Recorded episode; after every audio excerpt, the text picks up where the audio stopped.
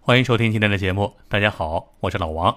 今天啊，咱们聊聊古代是如何对付那些色狼暴露狂的。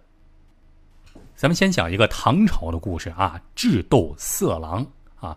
这事儿啊，发生在唐朝，唐高祖李渊有一个儿子滕王，叫李元婴。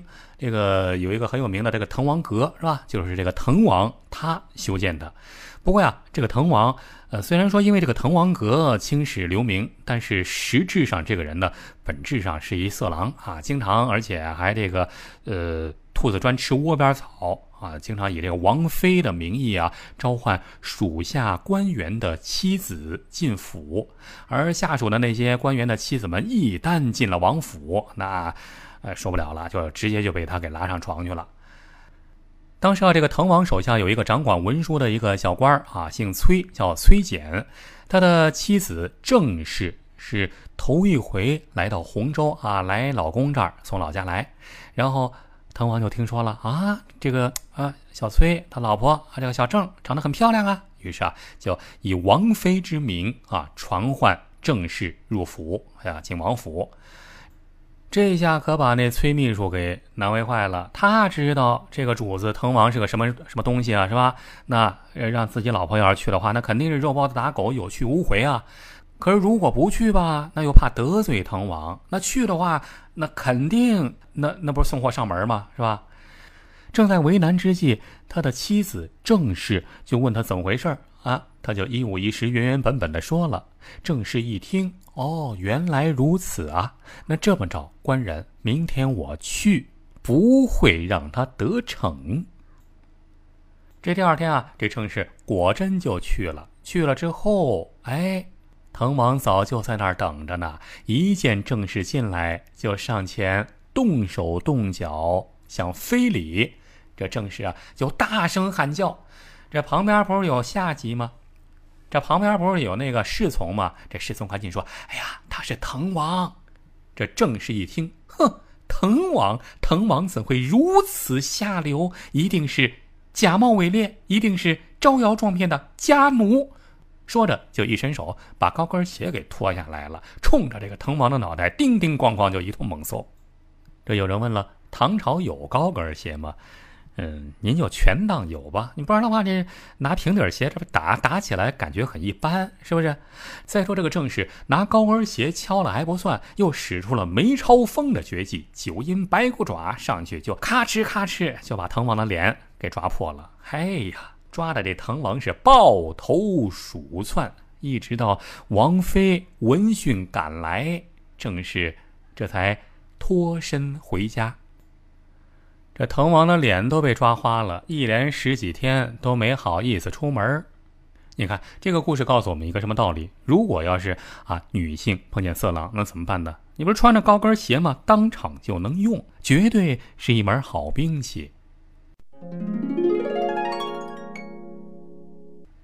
清朝啊有一本书叫《庸安笔记》，里面啊记载过一个变态暴露狂。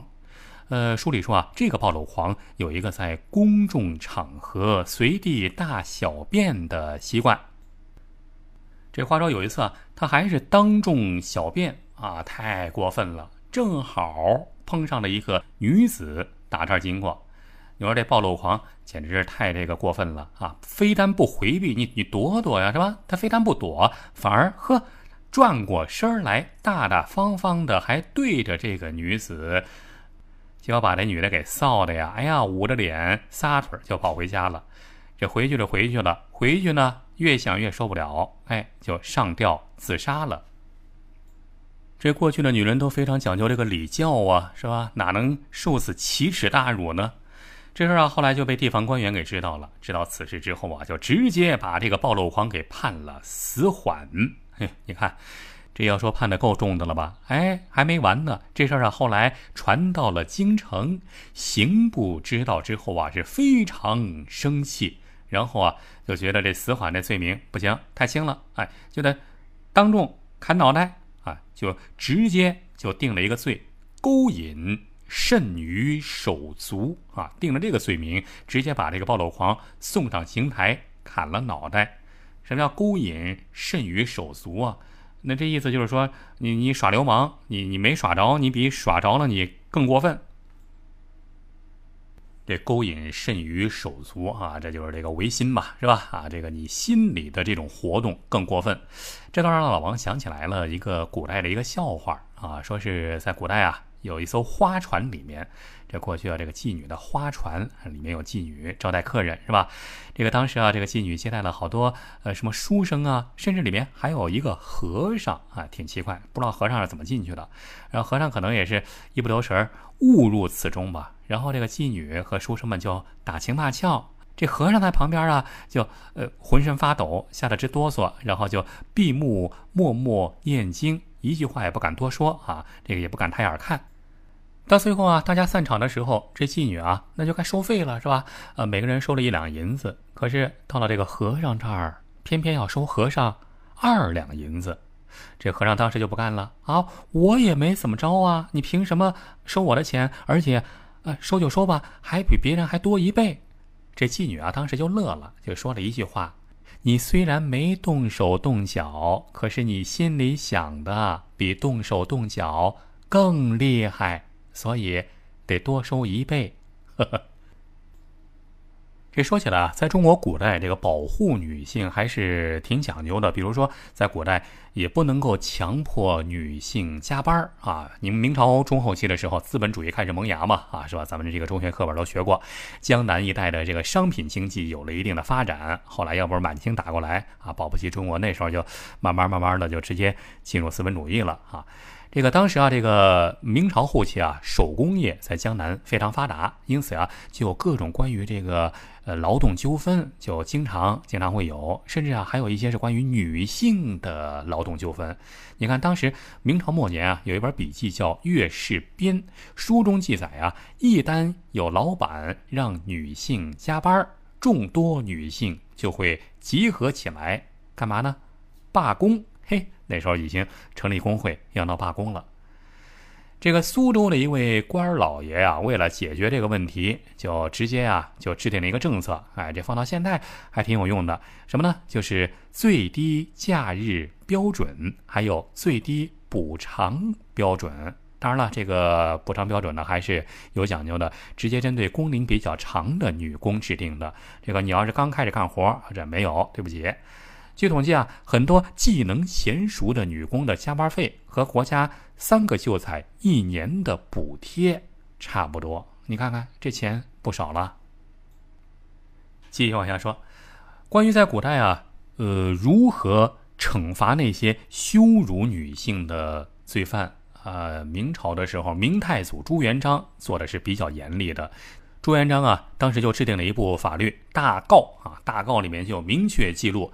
言语调戏、辱骂女性的，最轻的也得割舌头啊，够厉害了吧？你要敢调戏女的，是吧？啊，对女的这个说三道四、不三不四，那最轻的也得把舌头给割了。如果要是敢对女的动手动脚啊，用现在话说，咸猪手，那那就直接把手砍掉。哎，说到这儿，老王想起来，你看现在很多城市里面这个地铁，还有这个公交，是吧？咸猪手真不少。如果要是放到明朝，这能做多少红烧猪蹄儿啊？咱们继续往下说，这个朱元璋啊，就曾经亲自审理过一个案子。话说有一个无赖啊，当众调戏良家妇女，最后啊，这个被抓到，最后啊被抓起来了。但是审理的时候，只是把这个无赖给罚款了了事。无奈这下那女的不干呢，就层层上报，越级告状啊！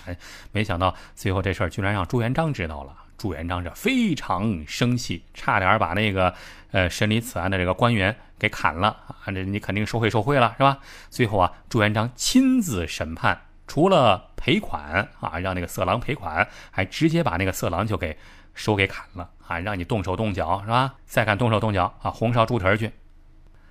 不只是明朝，在唐朝的时候也有这方面的法律记载。唐朝的《唐律》记载，说是这个官员不能够强行侵犯陪酒女郎啊，因为当时有这个官妓嘛。这个，但是呃，人家官妓愿意陪你，这好说啊，你情我愿啊，这良好合也好是吧？但是这个人家要是不愿意，那你不能够强行啊，这个用强是吧？如果你要是敢这个啊动强，那情节较轻的就得打一百棍子；如果情节较重，对女性造成了身体伤害啊，那说不了对不起，直接啊流放劳改。